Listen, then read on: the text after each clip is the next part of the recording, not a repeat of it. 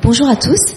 Euh, je vais donc vous présenter le sujet de, ma thèse que, enfin, que j'ai donc commencé à Toulouse en histoire de l'art et j'ai poursuivi en fait à Nanterre via cette euh, affiliation au labo euh, LESC euh, parce que mon domaine d'origine est, l'anthropologie.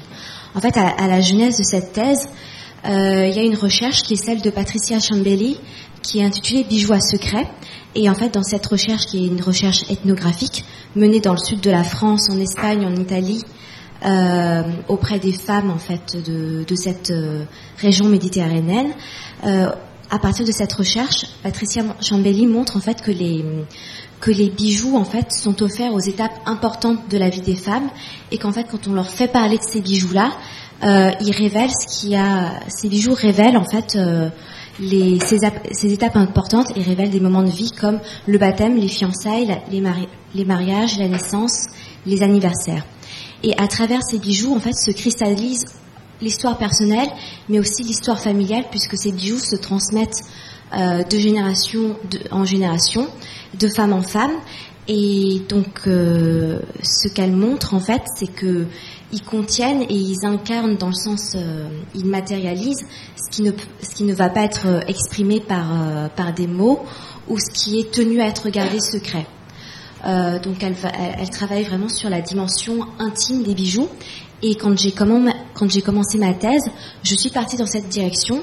Je suis partie en Chine, en fait, à Pékin et à Shanghai, et j'ai essayé de rencontrer des femmes et de les faire parler, en fait, sur la, sur euh, ce que, ce que, ce que les bijoux qu'elles possédaient révélaient de leur vie. Et en fait, très vite, je me suis euh, rendu compte euh, que cet intime était modelé par le contexte culturel, ça c'est évident, mais qu'il était également modelé par la politique euh, chinoise et par euh, tout un siècle d'histoire, euh, tout un siècle d'histoire chinoise. Et ce qu'il faut, enfin, ce qu'il faut dire de cette histoire, c'est qu'au XXIe au 21e siècle en Chine, elle a été extrêmement mouvementée. Il y a eu la chute d'un empire, un régime nationaliste, deux guerres avec le Japon, un régime maoïste qui a été, qui a connu des périodes d'extrême violence. Et puis en fait, euh, après la mort de Mao, euh, un régime tout à fait original qui est euh, qui reste communiste, mais qui, en fait, de par son économie, est ouvert en fait sur sur les marchés inter internationaux. Et ce qui est, enfin, ce que ce que mon terrain a révélé, donc, c'est que cette, euh, tout ce contexte historique, toute cette politique chinoise euh, du XXIe siècle a, a, modelé en fait, euh, a modelé en fait le, le rapport aux bijoux et, à, et, au travers des bijoux, en fait, quand les femmes me, me racontaient leur histoire personnelle, a modelé l'intime des gens. Alors, avant de rentrer euh, plus en plus en profondeur dans mon, dans mon, dans mon terrain. Je vais juste vous faire une petite euh, contextualisation euh, historique de. Alors j'avais mis quelques photos. Euh, j'avais mis quelques photos. Je vais peut-être vous, vous, en dire quelques mots avant de, avant de passer à la partie suivante. Mais j'ai mis une photo du, mariage chinois au début du XXe du 20e siècle où on voit déjà, où on voit déjà en fait l'influence occidentale qui se fait ressentir par le chapeau, par le voile, par les bouquets de fleurs, ce qui était complètement absent du, mariage euh, traditionnel euh, précédent cette époque. J'ai mis également une, affiche de propagande du Parti communiste euh, chinois où en fait on ne voit pas très bien, mais, mais la petite légende en fait euh, en dessous dit, que les femmes portent la moitié du ciel. Et en fait on voit sur cette photo que cette femme est dans des postures, dans une posture très masculine, qu'elle travaille, euh, enfin qu'elle euh, qu'elle a les cheveux attachés, qu'elle enfin, qu est en train de tailler la pierre. Et puis en fait, j'ai mis également une photo d'un mariage à Shanghai en 2013. Et je vais expliquer là dans la partie suivante comment euh, comment les choses ont évolué en fait sur ce, sur à peu près ce siècle-là. Les femmes portent la moitié du ciel, c'est une formule ancienne euh, Non, c'est une formule qui a été créée par, euh, qui a été inventée par Mao pour justifier en fait que les femmes commencent à travailler pour construire en fait le, un, État communiste. Alors, euh, ce dont je voulais vous parler en premier, c'était la, la manière dont les bijoux prenaient place dans le mariage chinois traditionnel, donc le mariage avant la période, avant la période maoïste. Alors, ce qu'il faut savoir du mariage traditionnel chinois, c'est qu'il n'est pas question d'amour, mais il est question de politique et de religieux. Du point de vue, des familles, il est question de religion parce que euh, parce que il faut se marier pour avoir une descendance. Et la raison pour laquelle il faut avoir une descendance, c'est que lorsqu'on meurt, pour assurer le culte, euh, en fait, lorsqu'on meurt, il y a un culte funéraire à faire. Et euh, le passage de la vie à la mort ne se fait que si ce culte funéraire est fait par les descendants. Donc l'enjeu de se marier et d'avoir des enfants est extrêmement important et, euh, explique en fait, explique d'une part le d'une part en fait l'enjeu l'enjeu religieux du mariage et l'enjeu en fait politique s'inscrit dans la doctrine confucianiste où le mariage fait partie permet d'assurer en fait la paix et l'harmonie euh, parmi le peuple. Et donc le choix des conjoints, la négociation du mariage se fait sans consultation des, époux, sans consultation, sans, de, questions de sentiments, euh, ni, ni, d'amour, euh, et elle se discute en fait via une entremetteuse entre les chefs de lignée du parti de la jeune femme et du parti du jeune homme. Et de quelle manière en fait les bijoux prennent place dans ce mariage traditionnel euh, Donc en fait on considère donc que c'est une alliance entre deux familles qui décident d'unir leur fille et leur fils afin d'assurer la descendance non pas des deux parties, mais uniquement du parti du uniquement le, côté de le côté familial du jeune homme. La jeune fille en fait va être transférée dans la famille euh, à partir du moment où elle est mariée, va être transférée dans la famille du jeune homme. Et en fait, ce qui, se passe, c'est qu'elle va quitter sa lignée. Tout le rituel en fait de mariage euh, tout le rituel de, mariage est un, rituel de passage en fait où la jeune femme est transférée de, sa lignée à la lignée de, de, son mari et où elle est intégrée dans la lignée de son mari. Et dans quel rôle en fait jouent les bijoux dedans euh, Le mariage en fait se déroule en plusieurs étapes et la première étape en fait euh, consiste à négocier les fiançailles. Et pour négocier ces fiançailles là, on passe par une une entremetteuse qui va donc présenter les familles et qui va négocier, enfin et qui va euh, et en fait si si la famille accepte de rencontrer, si la famille de la jeune fille accepte de rencontrer la, famille du, jeune homme, euh, ils vont arriver avec tout un tas de cadeaux de fiançailles. Alors ces cadeaux, ça peut être euh, ça peut être de l'argent, des vêtements, des meubles, des bijoux, des enfin terres même. C'est c'est en fait ces, cadeaux de fiançailles là ont, plusieurs buts en fait. Ils témoignent déjà du prestige, euh, du prestige social de la famille qui demande à épouser la jeune fille. Euh, ils sont là pour dire que nous sommes capables d'intégrer votre fille à notre lignée et nous sommes capables en fait de la prendre en charge, la nourrir, mais également nourrir les enfants qui vont euh, naître de ce, de ce mariage.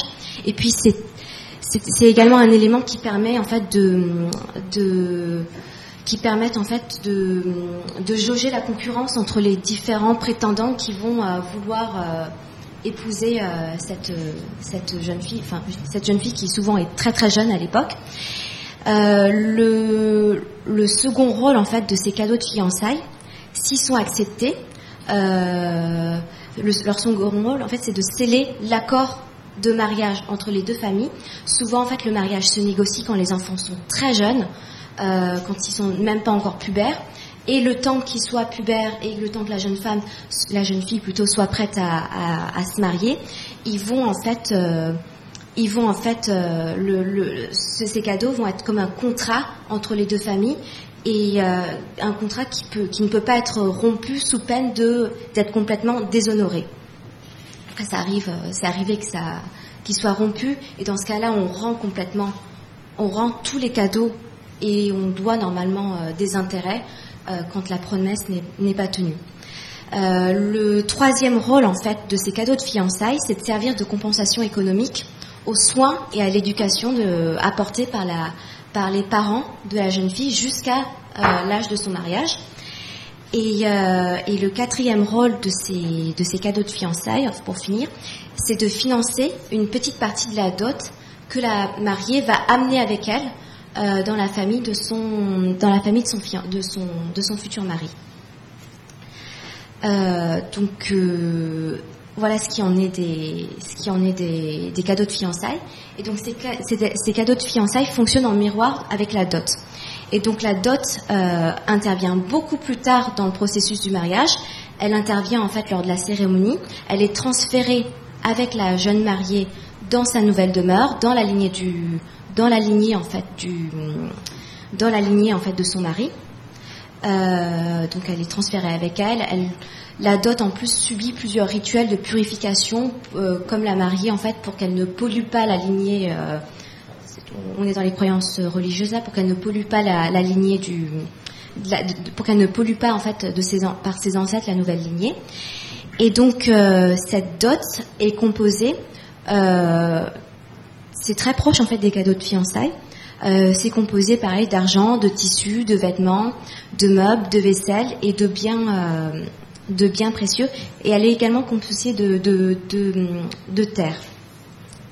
Et donc euh, cette dot a plusieurs fonctions. Donc elle est, elle, quand la jeune femme quand la jeune femme entre en fait dans la, dans la nouvelle famille, elle sert de cadeau. En fait, elle sert à tisser un lien. Elle sert de cadeau euh, de cadeaux que, en fait, que la jeune mariée va offrir à sa nouvelle famille, à sa belle-mère, son beau-père, à ses belles-sœurs, ses beaux-frères. Ça sert à créer en fait un premier lien entre, euh, entre eux, sachant que le cadeau en fait euh, en Chine, qui se dit li ou, euh, li c'est la politesse, euh, il a un rôle social euh, extrêmement important en fait. C'est ce qui c'est ce qui va tisser le lien entre entre entre les individus. Et euh, donc, donc ça c'est le premier rôle. Le deuxième rôle en fait de, de cette dot, c'est que donc la jeune fille habite, euh, la, enfin la maisonnée se constitue de cette façon, de la façon suivante. Plusieurs générations cohabitent. Il y a une économie globale en fait de la maisonnée euh, qui est gérée en fait souvent par euh, par le couple d'aînés, enfin par la femme la plus L'économie est gérée par la femme, c'est géré par la femme la plus, la plus âgée de la famille. Mais en fait, à l'intérieur de cette grande maisonnée, il y a des petites, euh, il y a des, des, petits groupements économiques qui correspondent à chaque cellule familiale. Donc la famille des, chaque petite famille des fils, euh, de, des fils en fait de cette maisonnée. Et donc en fait cette dot va euh, servir, va en fait constituer l'économie du la base économique en fait du couple qui se marie. Donc elle va servir à meubler la partie qu'ils habitent, euh, la partie qu'ils habitent.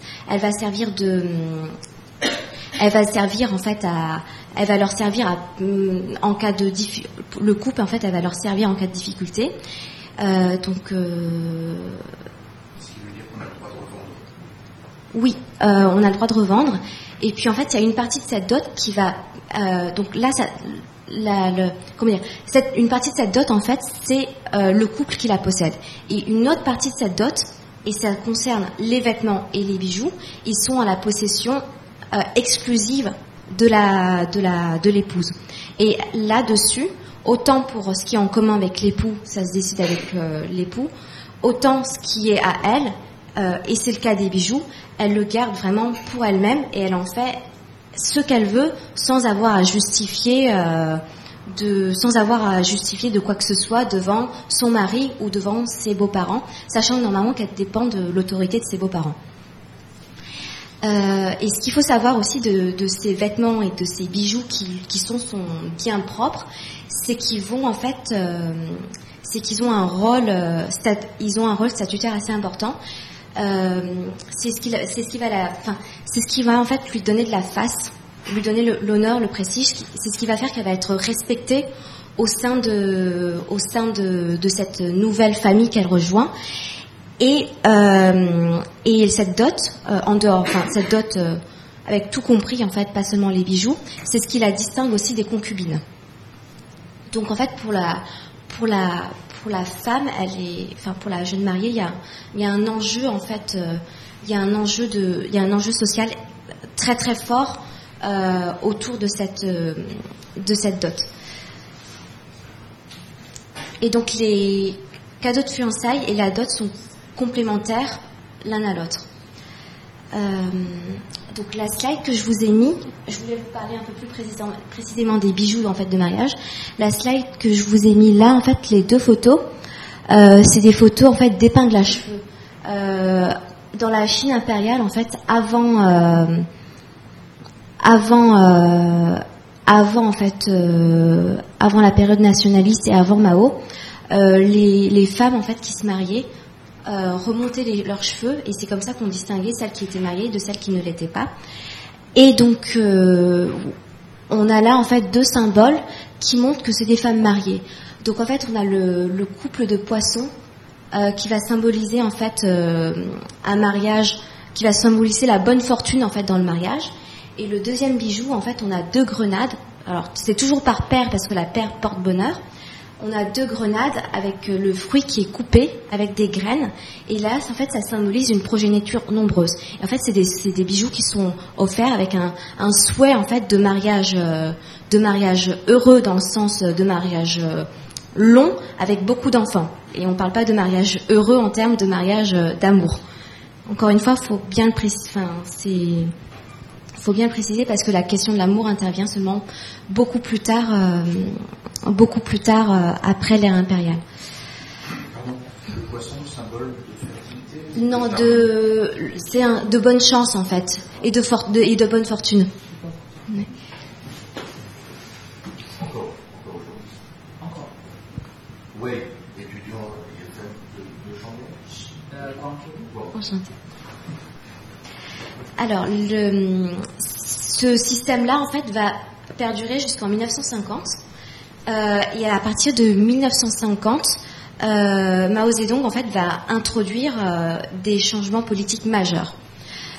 et donc, tout ce que, tous les rites nuptiaux qui l'ont précédé, ils vont, en fait, il va le considérer comme quelque chose de féodal et il va chercher à éliminer en fait ces mœurs.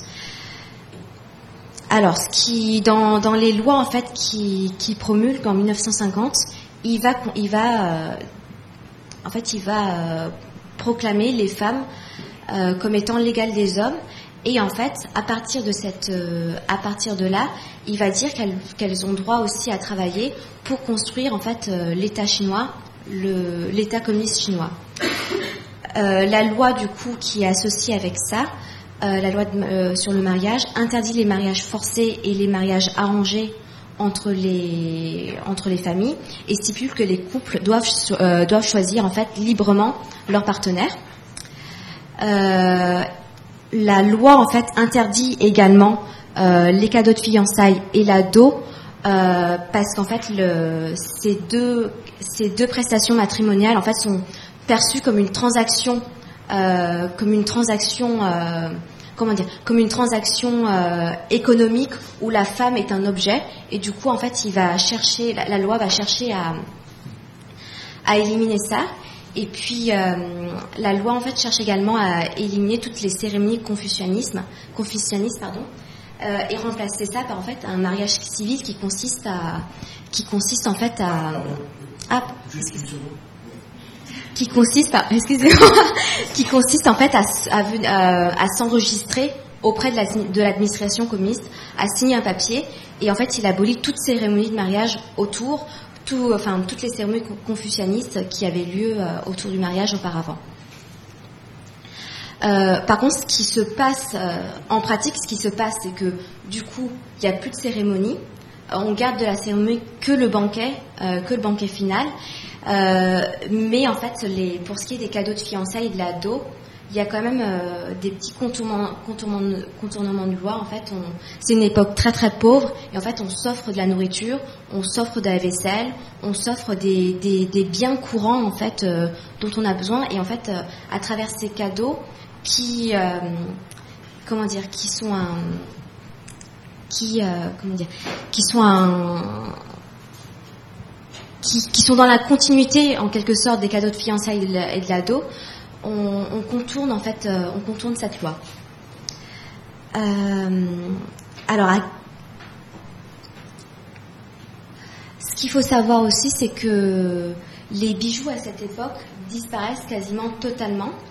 Euh, les bijoux à cette époque disparaissent tota-, quasiment totalement parce qu'en fait, ils sont associés euh, aux classes euh, considérées, considérées, en fait comme noires par Mao, c'est-à-dire aux classes euh, décadentes qui nuisent au, au, régime maoïste. Et là, j'ai mis une photo en fait de, de l'épouse d'un homme politique où en fait on la voit porter un chipao et un collier de perles. En fait, c'est pas des vraies perles, c'est des, c'est des boules de chipao. C'est une robe manchoue qui a été à la mode au début du XXe siècle. Euh, et donc, en fait, on lui fait porter ça pour la ridiculiser. Euh, c'est pendant la, révolution, culturelle. Et donc, les bijoux, en fait, à cette époque, disparaissent totalement parce qu'on pouvait se faire frapper, mettre en prison pour, euh, pour avoir porté des bijoux.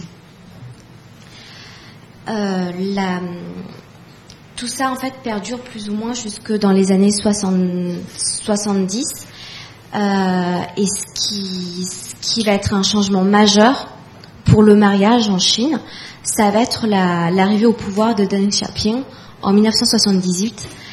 Et en fait, avec l'ouverture, euh, avec l'ouverture économique de la Chine et l'assouplissement en fait de certaines mesures, euh, de certaines mesures communistes, en fait, on assiste à un retour du mariage fastueux, en fait, du mariage où on essaye de montrer, euh, où on essaye de montrer ses richesses, son pouvoir, son prestige. Et et à la même époque, en fait, avec l'ouverture des frontières chinoises, on assiste également à, on assiste en fait également à l'arrivée euh, du mariage occidental en Chine. Alors, ce qui, comment est-ce que ce mariage occidental arrive en Chine? Euh, Le le communiste, en fait, le communiste, l'idéologie communiste a fait du mariage chinois euh, euh, a fait du mariage chinois un rituel féodal complètement avilissant pour les femmes.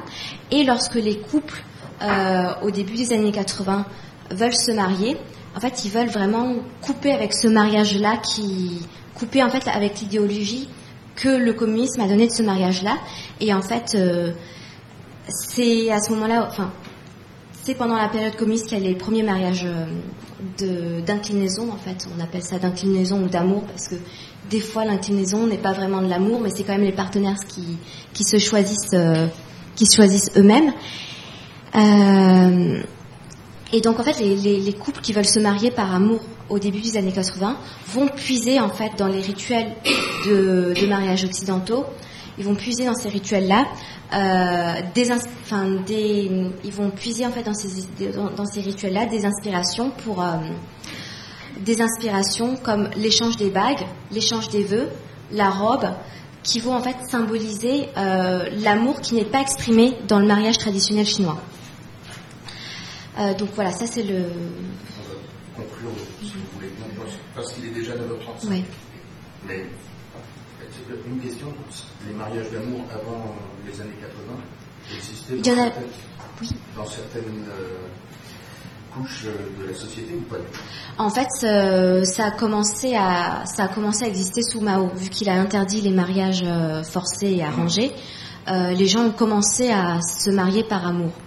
Enfin, par, euh, enfin, en tout cas par choix mutuel. Si c'est pas forcément, des fois, c'est pas forcément non plus de l'amour. C'est, c'est c'est euh, en fait le, le, rôle des familles est très important dans ce mariage-là et des fois les gens se choisissent mutuellement euh, mais en fait la, la, la, position des parents est tellement forte euh, que euh, ils choisissent pas forcément la personne qu'ils aiment. Et dans votre démonstration, dans la Chine d'aujourd'hui, ces traditions-là sont encore très présentes ou plutôt Alors dans du coup j'en ai j'en ai pas trop parlé mais dans la Chine d'aujourd'hui euh, dans la Chine d'aujourd'hui, en fait, le mariage est géré. Euh, les rituels de mariage, en fait, sont gérés par des agences euh, matrimoniales qui sont qui sont à but commercial. Et ces agences-là, en fait, vont puiser des choses dans la tradition confucianiste, du mariage confucianiste, et vont puiser d'autres choses dans la tradition du mariage chrétien occidental, mais ça va être complètement vidé de son sens religieux. Les budgets, effectivement, sont énormes parce que se joue lors du mariage le prestige d'une famille. Et donc, c'est très bon pour les marques de luxe, notamment celles d'ici, n'est-ce pas? Exactement. En fait, c'est très bon. Euh, c'est très bon déjà pour le marché de l'immobilier parce que pour se marier, il faut avoir un appartement. sinon, c'est impossible de se marier. Et en fait, on en parle. Dans le mariage, on parle beaucoup de la pression qu'il y a sur les femmes. Il y a une pression énorme en fait sur les hommes pour qu'ils puissent acheter un appartement. Et sur mes terrains qui étaient à Pékin et à Shanghai, le prix d'un appartement est exorbitant. et en fait, euh, il y a beaucoup de jeunes hommes en fait qui, ont tout ce qu'il faut, sauf la situation économique euh, nécessaire pour euh, se marier, et c'est des situations très très très dures. Dernière question, pourquoi vous avez choisi ce sujet Qu'est-ce qui vous a amené dans cette recherche Alors, en fait, le sujet a été proposé par le, groupe Richemont. Et moi, avant ça, je travaillais sur le, je travaillais sur le mariage, le mariage et le couple au Vietnam cette thèse est cofinancée par Richemont. Oui, c'est ça. C'est extraordinaire. Oui. Merci Qui est très présent. Merci. Merci. De vous avez quelque chose à Et, et et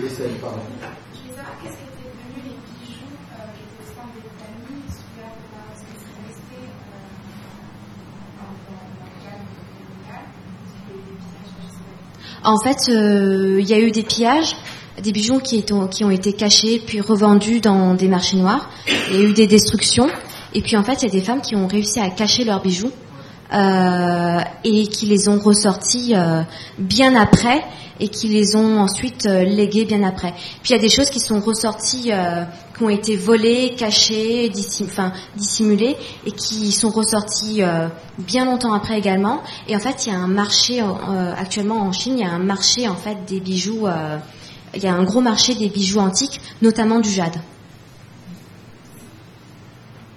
parce que ma famille était une famille riche. Donc, euh, ma famille était une famille riche. Donc, euh, pendant la période de révolution culture, euh, tous les bijoux sont récupérés par gouvernement, mais ma grand-mère, elle a réussi de cacher un petit peu sur la terre. Donc euh, ma mère a un petit peu de bijoux euh, très anciennes.